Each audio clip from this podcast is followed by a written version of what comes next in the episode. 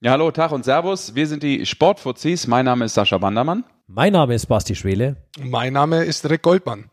Und wir wollen euch heute ein wenig äh, unseren neuen Podcast, die Eishockey Show, vorstellen, wo wir natürlich, es glaubt man kaum, aber über Eishockey reden wollen.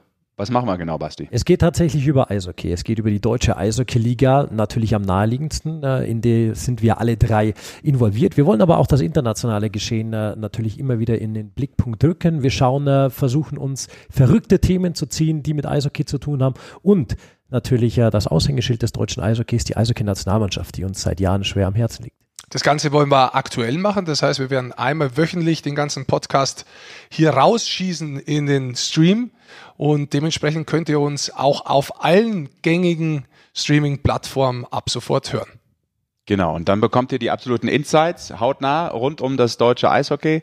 Äh, wir haben ein paar interessante Rubriken auch geplant. Zum Beispiel wollen wir natürlich äh, vielleicht jede Woche dann einen Spieler anrufen, um wirklich dann mal aus den Vereinen und vom Spieler selbst mal zu hören, äh, was so abgeht in der Eishockeywelt.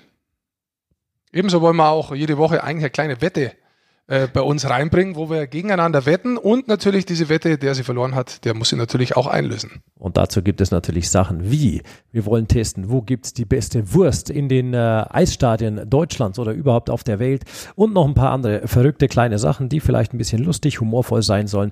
Das heißt, das Ganze ist auch eine kleine, ganz kleine Art von äh, hoffentlich großem Entertainment. Wenn ihr auch so gerne in Eisstadien rumlungert wie wir, den ganzen Tag nur Eishockey im Kopf habt, ja dann Einfach abonnieren und keine Folge mehr verpassen.